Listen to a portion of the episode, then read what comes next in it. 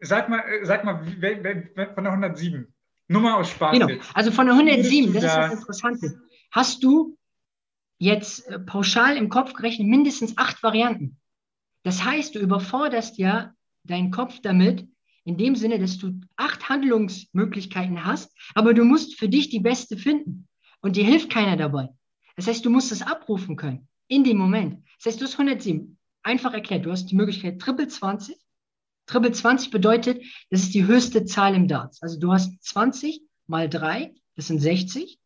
Dann haben wir 107 minus 60. Das heißt, es bleiben 47 über. Jetzt können wir die 47 über 7 Tops, also Tops ist das obere Feld am Dartboard, das ist die Doppel 20.